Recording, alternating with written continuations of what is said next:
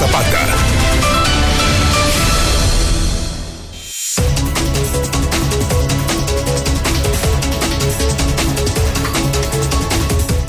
Muy buenas noches, bienvenidos a Infolínea de la Noche. Mi nombre es Antonio Zapata, el reportero. Y a continuación le tengo a usted las noticias más importantes ocurridas en Aguascalientes, en México y el mundo en las últimas horas.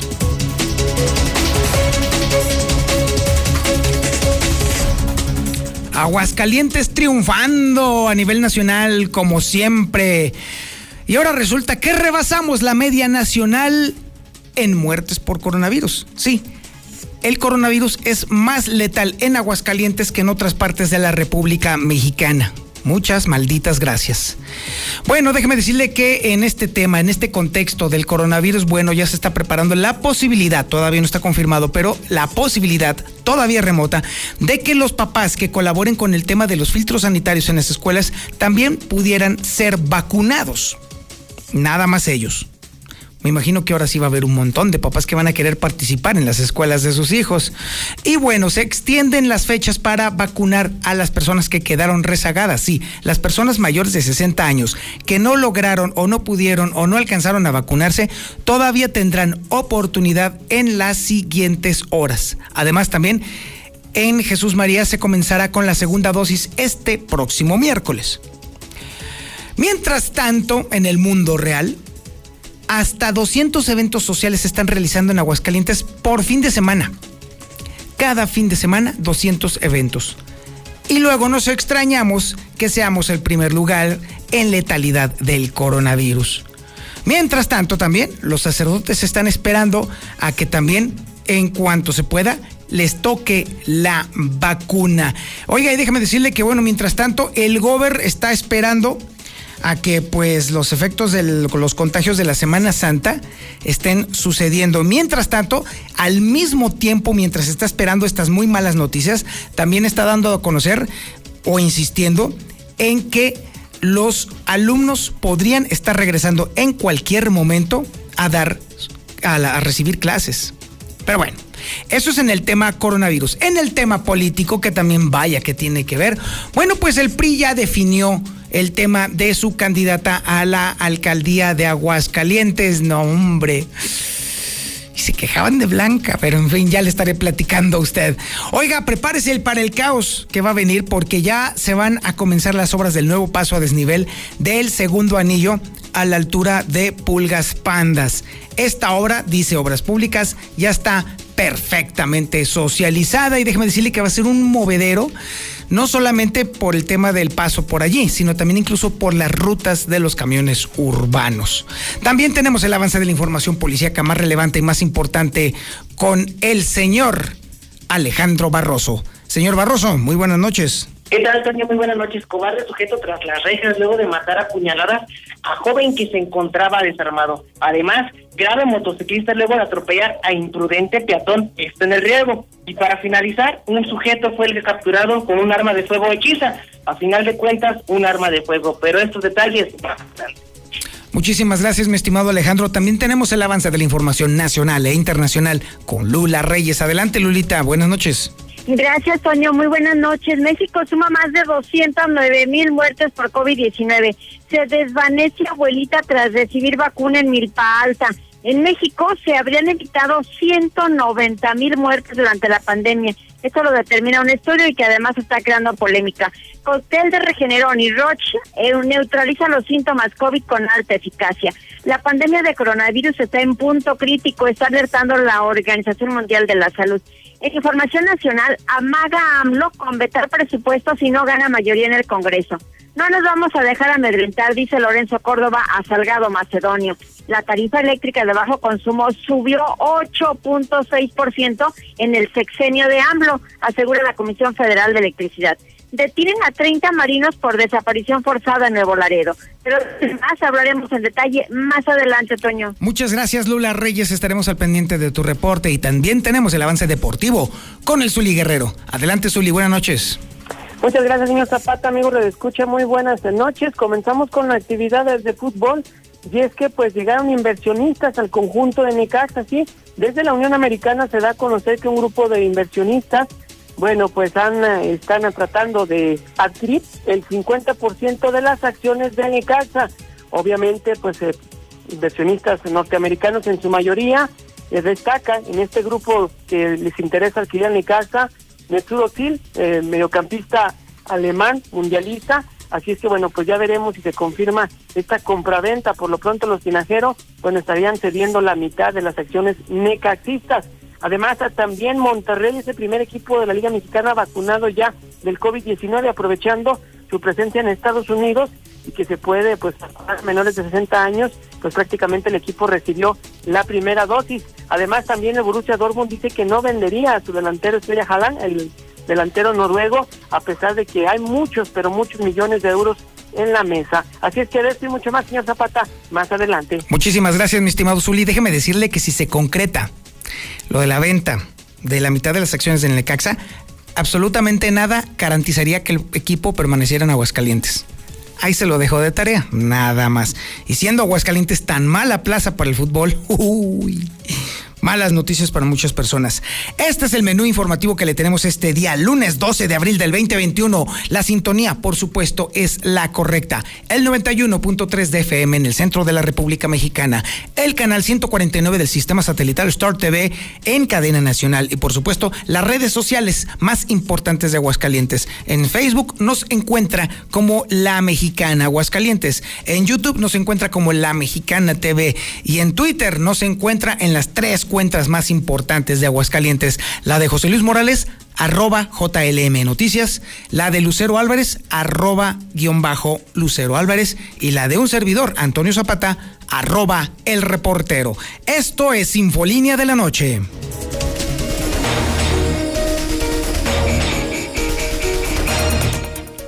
Hace más o menos un mes, el periódico Hidrocálido le dio cuenta a usted de una nota que vaya que dio mucho de qué hablar en el sentido de la altísima letalidad del coronavirus en Aguascalientes. En ese momento nosotros estábamos reportando 13.5% de, letalidad.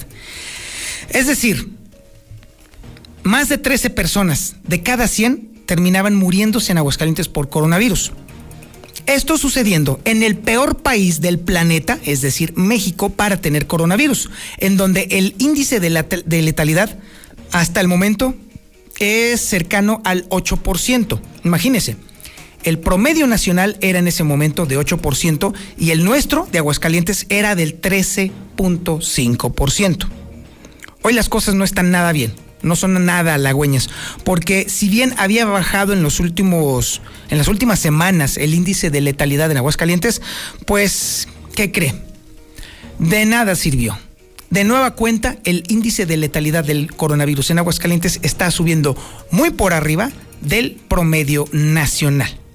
Mientras tanto, estaremos hablando también sobre el tema de cómo los papás que participen dentro de los eh, protocolos de seguridad de salud en las escuelas también tendrían que formar parte del grupo de personas que se tengan que vacunar cuando se antes de que se regrese a clases.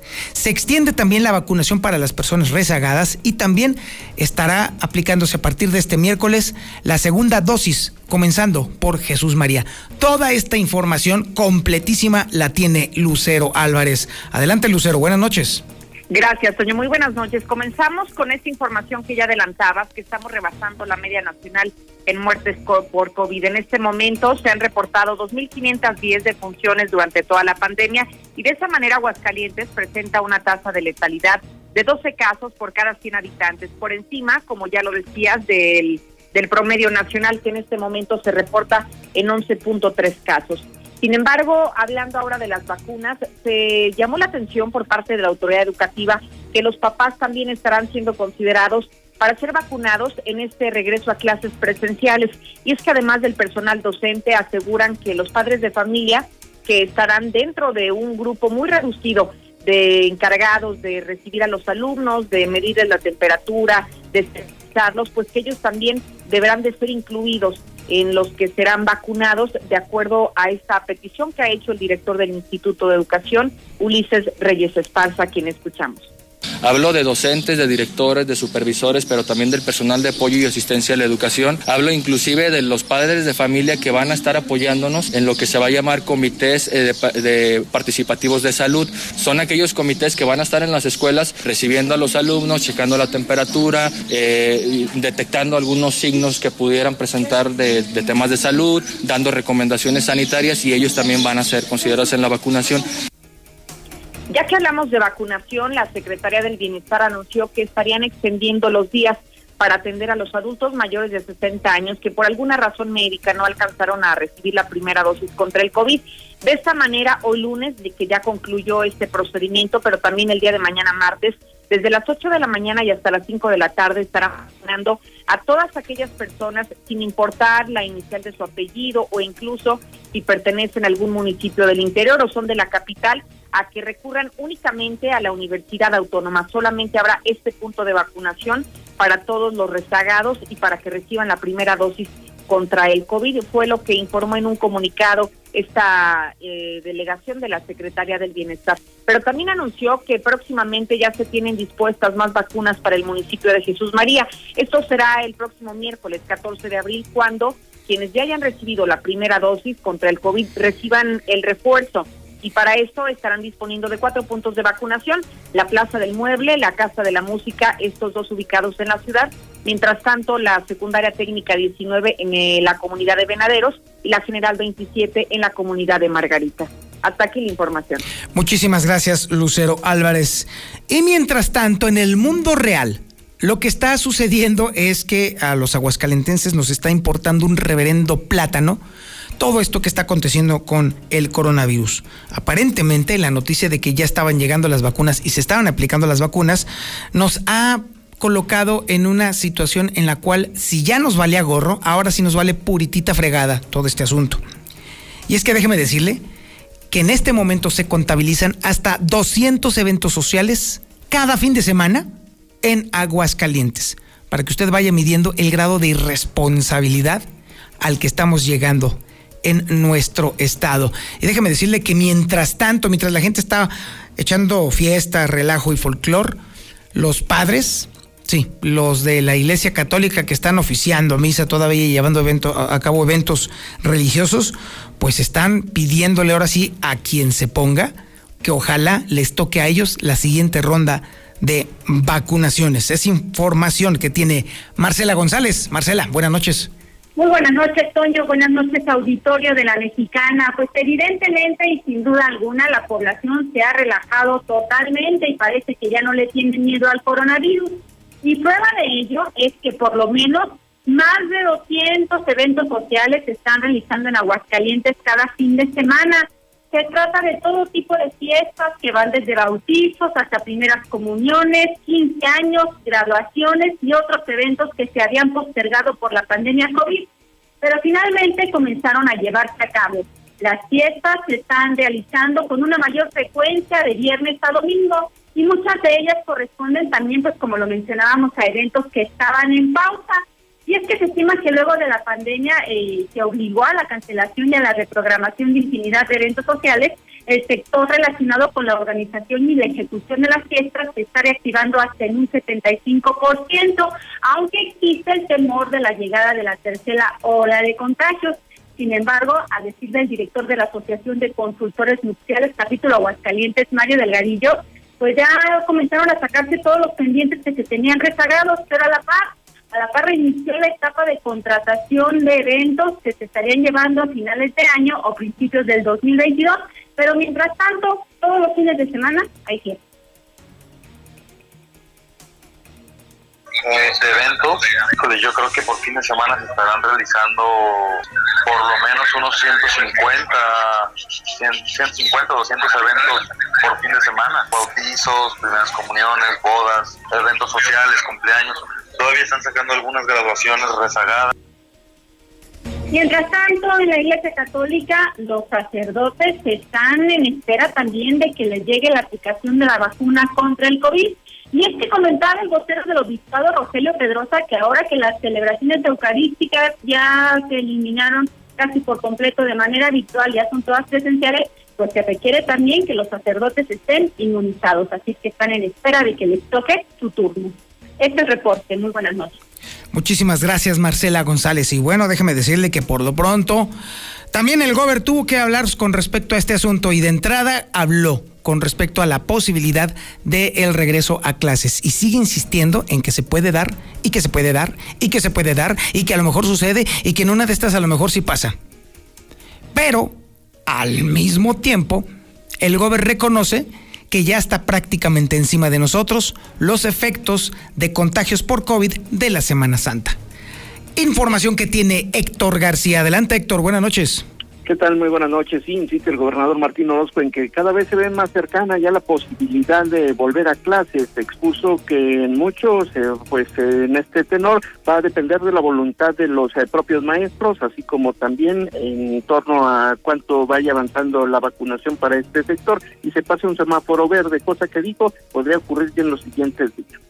Ojalá que después de, la segunda dosis a los adultos mayores puedan seguir los maestros y en mayo podamos estar ya eh, teniendo la certeza de que los maestros están asegurados, pero digo, están vacunados y que estemos en verde, ¿no? Nos pusieron, ahora sí que, que en amarillo bajito, casi casi nos pasan a verde, pero bueno, pues hay que respetar el semáforo de la federación y yo veo cada día más cercano la posibilidad de regresar a clases. Por otro lado, pues sí, como bien lo adelantaba, se esperan que efectos eh, de contagios por el COVID luego de Semana Santa ya comiencen a reflejarse a partir pues prácticamente de esta semana. Así lo señala el gobernador Martín Orozco, quien en este mismo tenor eh, menciona que estarán atentos para ver el reporte que les detalle la propia instancia de salud para ver qué tanto pudo haber pegado toda esta situación. De verdad que hay estudios, ¿no? También ha sido uno ayer me mandaron un estudio de la vacuna de Johnson Johnson que ya está aplicando en Estados Unidos y la verdad es que pues, hay, opiniones de todo tipo, ¿no? La ahorita yo creo que es, es importante, bueno, pues si hay poca o mucha efectividad es ponernos la que tenemos, mientras no haya una reacción negativa que ponga en peligro la vida de la sociedad, creo que lo demás pues tendríamos que poco a poco garantizar y asegurarnos con algunas otras vacunas. Es lo que tenemos y mientras no haya un daño para la sociedad, pues tenemos que seguir aplicando. Y es que también, eh, pues justamente se refería a este estudio de la efectividad de la vacuna china de Sinovac aplicada en la capital, donde expone que hay múltiples estudios, donde pues hay pues eh, poca información todavía al respecto y donde menciona es lo que hay y pues se va a seguir aplicando hasta que no se dé alguna otra determinación por parte de la federación. Hasta aquí con mi reporte y muy buenas noches. Muchísimas gracias Héctor García. Y sí, efectivamente, no es solamente lo que hay, sino que además es de lo que se dispone. La realidad trágica de México es que la disponibilidad de vacunas es microscópica, es ínfima. Apenas sí está ajustándose para cumplir con lo que había estipulado originalmente el presidente. No hay vacunas para el resto de la población. La realidad es que todavía quedan muchísimos médicos pendientes de recibir la vacuna, la, siquiera la primera dosis, y esto se antoja a que va a tardar todavía muchísimo más tiempo del que todos quisiéramos esperar estuviera sucediendo aquí en México, definitivamente. México es hoy por hoy uno de los países en donde se está aplicando con muchísima mayor lentitud que en otros países, incluso de bajo desarrollo, la vacuna contra el coronavirus. Las razones las conocemos todos, la insistencia de la 4T de utilizar un esquema alterno y completamente alejado del sistema nacional de vacunación. Las consecuencias están siendo trágicas. México está viendo cada vez más y más y más lejos su proceso de vacunación a tiempo y en forma. Y para cuando terminemos, yo creo que ya vamos a tener otras tres o cuatro pandemias encima. Pero es lo que hay. Bien lo dijo el gobernador así. Vamos a un corte publicitario y regresamos. Esto es Infolínea de la Noche. Infolínea.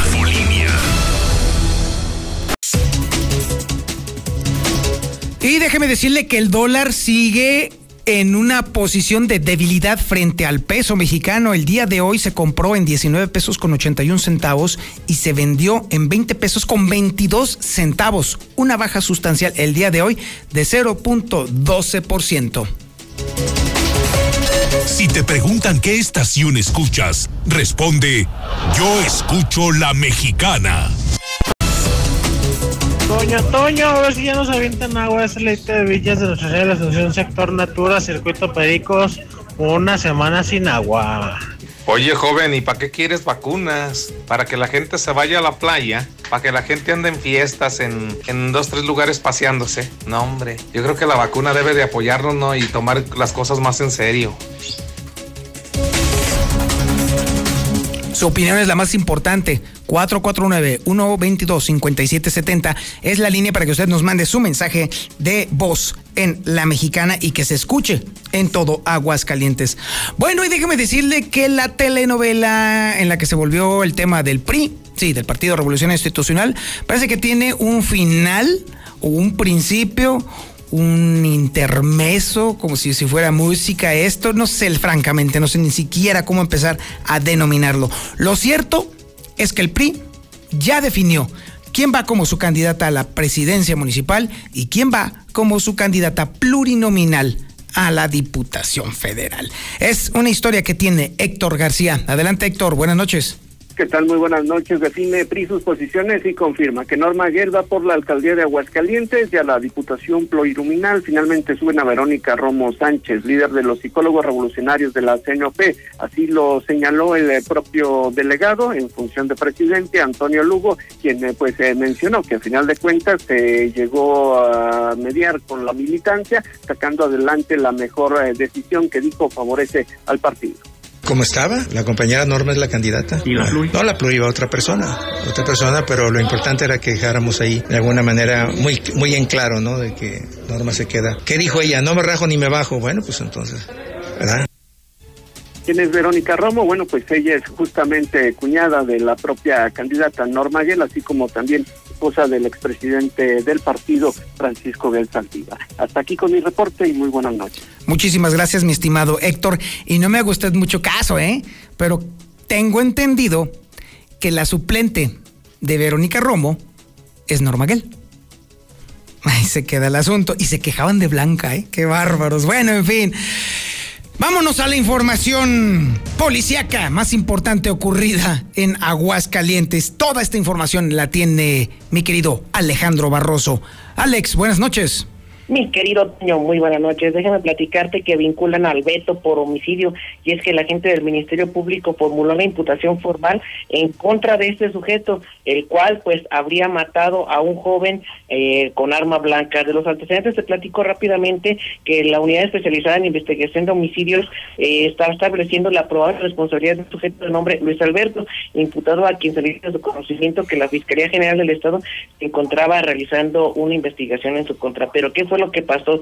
El pasado 23 de marzo del presente año, alrededor de las 4.55, la víctima identificada, identificada como Luis David de 23 años de edad se encontró en el fraccionamiento Pilar Blanco, en, junto con el Beto, quien arremetió con el ahora Oxiso. Derivado de la persecución, el paseo, esta persona que habría asesinado cayó al suelo que aprovechó el imputado para acercarse y causarle dos lesiones con un arma punzocortante. Posteriormente, este sujeto, de nombre Luis Alberto, se dio la fuga, mientras que Luis David fue trasladado a recibir atención médica a un hospital del municipio de Jesús de María, donde finalmente perdió la vida a consecuencia de una herida punzocortante a la altura del abdomen y del tórax. Finalmente, este sujeto, Luis Alberto, fue vinculado al proceso con medida cautelar de prisión preventiva oficiosa en un plazo de cierre de cuatro meses para la investigación complementaria será el de control y juicio oral penal de Aguascalientes el encargado pues de tener en sus manos el destino de este sujeto. Además, déjame platicarte de una irresponsabilidad mayúscula de un peatón. Y es que el día de ayer por la noche, cerca de las nueve de la noche con 20 minutos, en el cruce que comprende siglo XXI entre Alameda y lo que es la calle Esfuerzo Nacional, se registró un accidente tipo atropello, por lo que de inmediato se trasladaron elementos de la Policía Vial y paramédicos hasta este lugar. En este sitio se localizaron dos personas lesionadas. Uno, el conductor de una motocicleta marca itálica en color negro con placas de aquí de Aguascalientes. Al momento de que recibe atención médica, pues por su conducción clínica no pudo proporcionar información debido a la gravedad de sus lesiones, por lo que fue trasladado en código rojo al Hospital General de Zona número 2. En el lugar también un sujeto de nombre Alejandro de 47 años de edad también fue trasladado a la clínica 2 con lesiones que no ponen en riesgo su vida y señalado como el presunto responsable de este accidente tipo atropello. Y es que de acuerdo a los indicios, en el lugar del accidente se pudo pues que el motociclista circulaba sobre tercer anillo como quien viene de lo que es eh, Villas hacia Haciendas y mientras este hombre Alejandro intentó cruzar del ojo caliente hacia el riesgo, pero lo hizo por una zona en la cual no está permitido el paso peatonal y evidentemente pues se dio este encontronazo generando con ello que el motociclista llevara en este caso la peor de las consecuencias.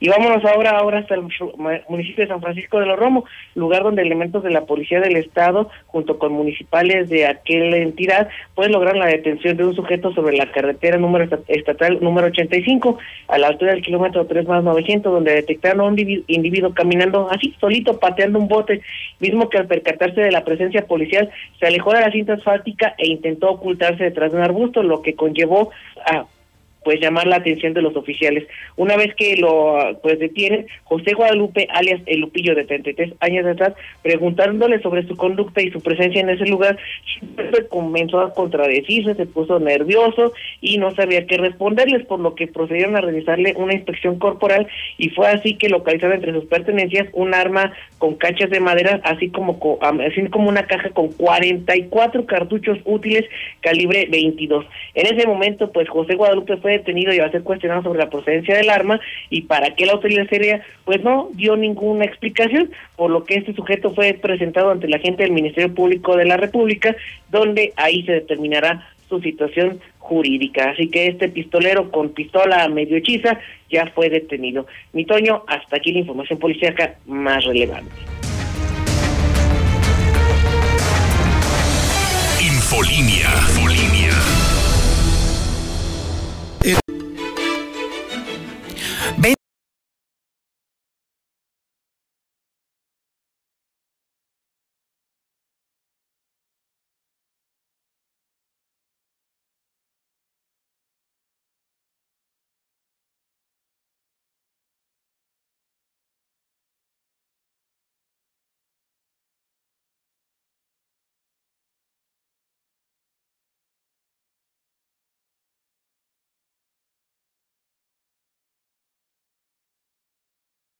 Si te preguntan qué estación escuchas, responde, yo escucho la mexicana.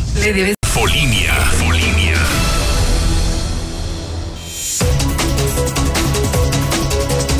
Buenas noches, el reportero Zapata. Oye, ¿y quién pidió puentes? ¿Quién pidió construcciones?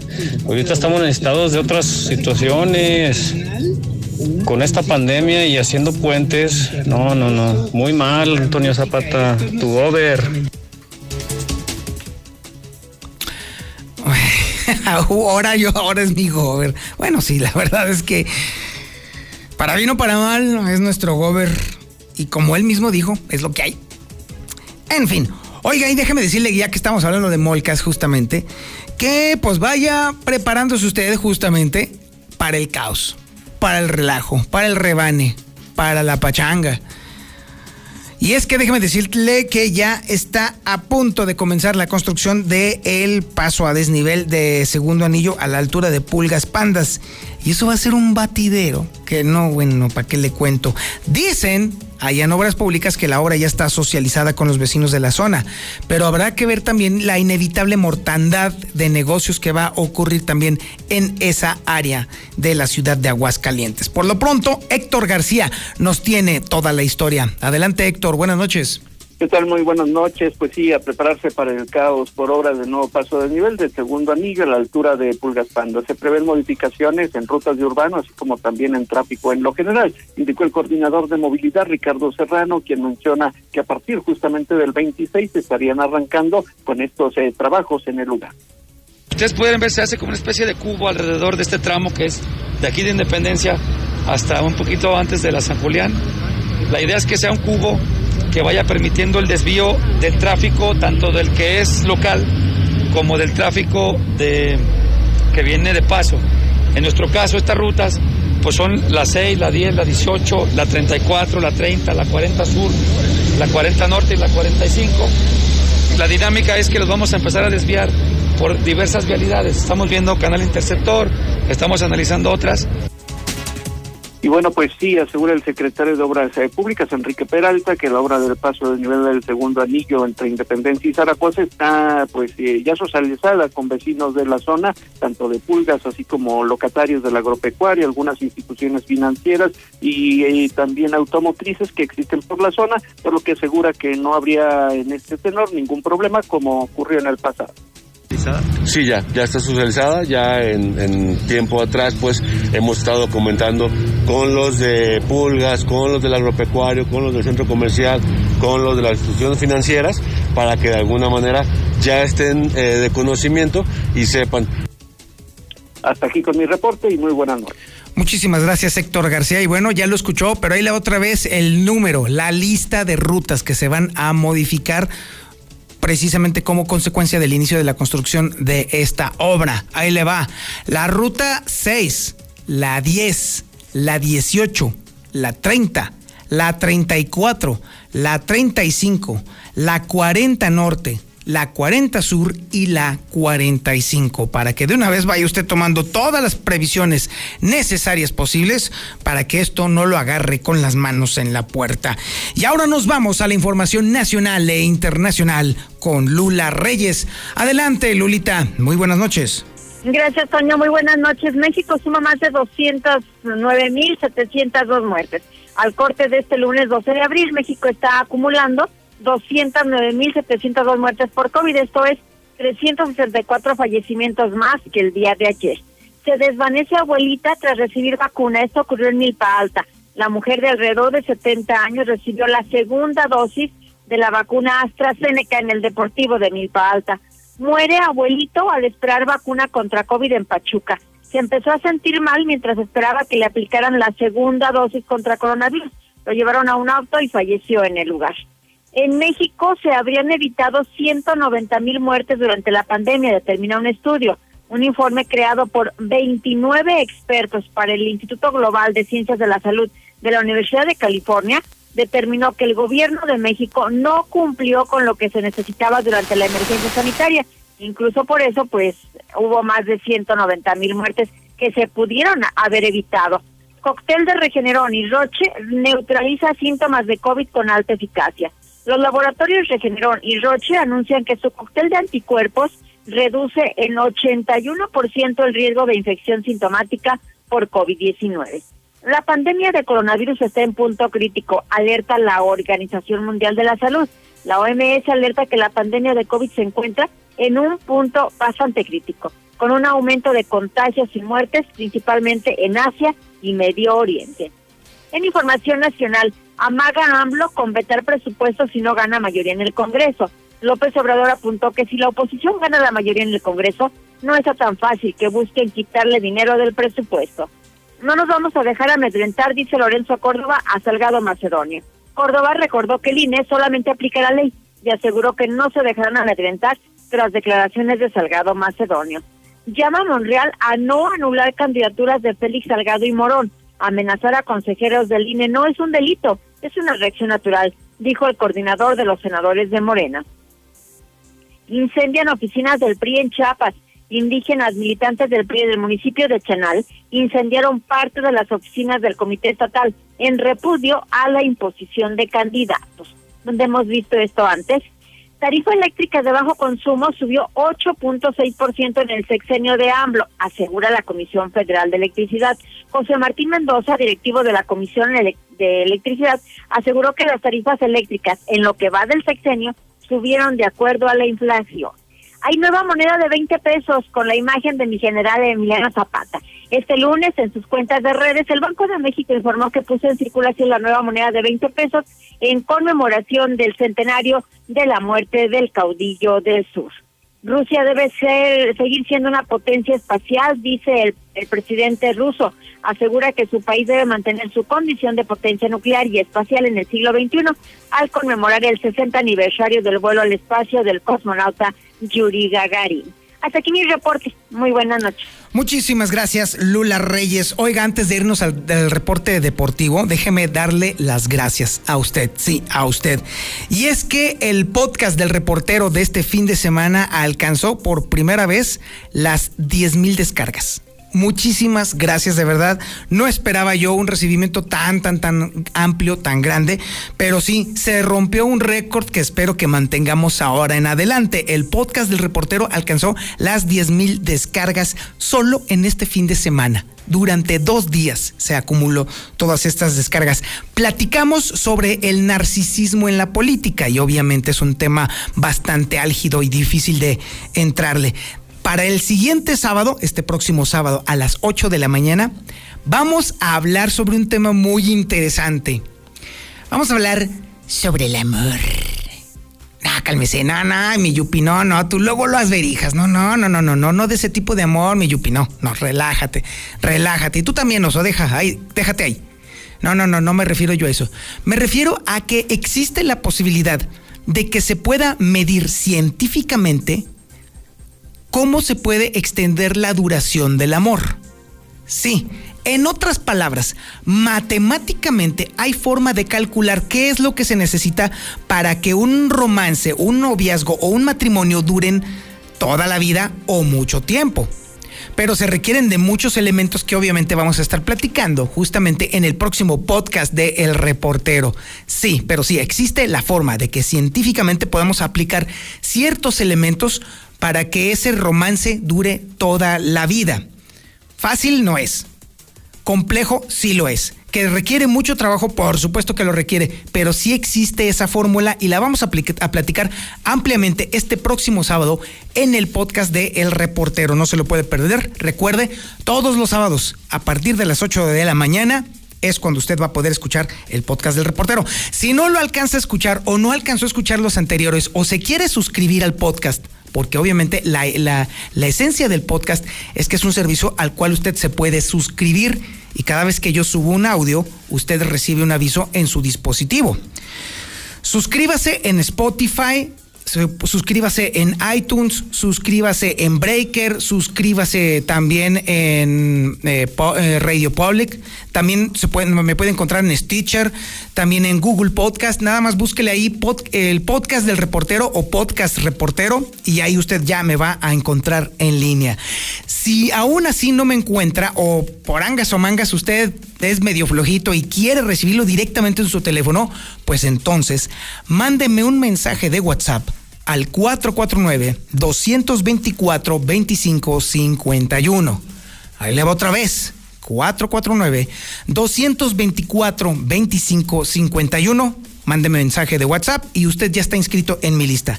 Si usted ya está en la lista de distribución de José Luis Morales, lo único que tiene que hacer es nada más dar de alta en su teléfono, en la memoria de su teléfono, el teléfono mío, el 449-224-2551, y en automático usted va a recibir todo eso, porque la lista de José Luis y la lista del reportero son prácticamente la misma cosa. Ahí están decenas de miles de personas que están recibiendo todos los contenidos. ¿Que ¿Cuál es la lista de distribución de José Luis Morales? Ahí le va, apúntele, porque luego ahí me andan preguntando. 449 122 5777. Igual, mándele un mensaje de WhatsApp, lo que quiera, un punto, una carita, un meme, un video, lo que quiera, y en automático usted va a ser dado de alta en la lista de distribución de José Luis Morales. Y ahora sí, vámonos con la información deportiva más relevante e importante con el Zuli Guerrero. Adelante, Zuli, buenas noches. Muchas gracias, señor Zapata, amigo Escucha, muy buenas noches. Ya le informaba en el avance que el día de hoy, bueno, pues se daba con la cena de Necaxa, pues prácticamente estaría haciendo un trato con inversionistas, en su mayoría norteamericanos, para venderles el 50%. Ojo, esto fue a través de, un portal norteamericano quien comenzó a difundir la información. Se hablaba de que pues había empresarios, por ejemplo, de la construcción, elementos también de la MLS e incluso Eva Longoria, una actriz mexicoamericana, su esposo también que es eh, Berlanga, pitcher de estrella de los Astros de Houston, Metsulo Til también, bueno, pues de, mediocampista mundialista eh, alemán, mejor dicho, en fin, pues que habían juntado prácticamente, habían hablado con los tinajeros y pues se tenía ya un posible acuerdo, así las cosas. Sin embargo, bueno, pues eh, se daban a conocer incluso hasta cifras, la posibilidad que tuvieran estos equipos, eh, cómo estaría la negociación, aprovechando que en Estados Unidos la Liga Mexicana se ha visto de manera pues eh, muy frecuente por todos los latinos, siendo muy seguida y también el que no hubiera ascenso ni descenso, pues ayudaría a hacer una inversión segura. Sin embargo, bueno, pues hace algunos instantes, a través de un comunicado, la directiva de Necaxa dice que el equipo no está a la venta, pero que sí está buscando inversionistas y que incluso se pudieran dar a conocer en los siguientes días prácticamente.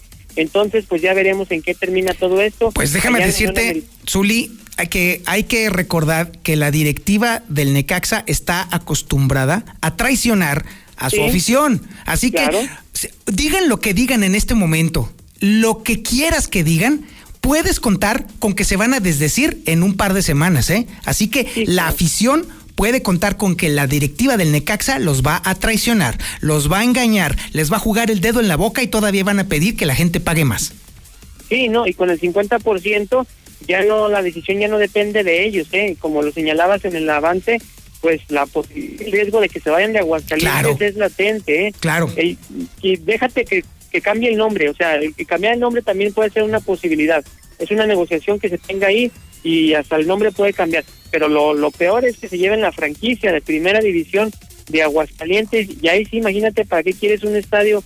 Pues un estadio como el Victoria sin ningún equipo, entonces pues sí está complicada la situación, pero por lo pronto pues ya ya veremos en qué termina todo esto, pero sí, oye, es información de Estados Unidos, de, de un portal muy reconocido a nivel mundial y, deportivo, y no creo que Metsudo Til o, o Eva Longoria o el, o el empresario eh, mobiliarios se vayan a prestar una situación así, sí, por mi nombre, y tampoco, bueno, miembros de la MLS, allá, algo ahí, allá es seriedad. Entonces, bueno, pues ya ya veremos en qué termina todo ello. Además, también Monterrey es el primer equipo que ya logró vacunarse, eh, pues ante esta situación del coronavirus, aprovechando que tenían compromiso, eh, pues prácticamente de la Conca Champions. Ellos hicieron un viaje a Estados Unidos, ahí a Ventejas precisamente, fueron, se vacunaron, recibieron a la misma por ser menores de 60 años, allá sí se puede hacer. Y bueno, pues ya están enfrentando su partido de la Conca pero ya prácticamente con la primer dosis. Además, también Erling Haaland, el, eh, delantero estrella noruego del Borussia Dortmund, bueno, pues no será vendido en este verano, así lo declaró la directiva alemana, así es que pues búsquenle, pero por lo pronto no desean venderlo. También eh, el día de hoy renunció al conjunto de los Cholos de Tijuana Pablo Guede, que incluso ya se despidió de los jugadores, la directiva no lo ha hecho oficial se habla de la posibilidad de que Miguel Herrera sea el candidato número uno para regresar con el conjunto de la frontera y también poniendo punto final lo que será la jornada pues prácticamente 14 de balompié mexicano en estos instantes Pachuca estará enfrentando al Puebla. Hasta aquí con la información, señor Zapata, muy buenas noches. Muchísimas gracias, mi estimado Zulit, y a usted, muchísimas gracias por su atención a este espacio informativo Infolínea de la noche. Y como todas las noches, la misma recomendación que me ha costado tanto y tanto aprender Pórtese mal, cuídese bien y niéguelo todo.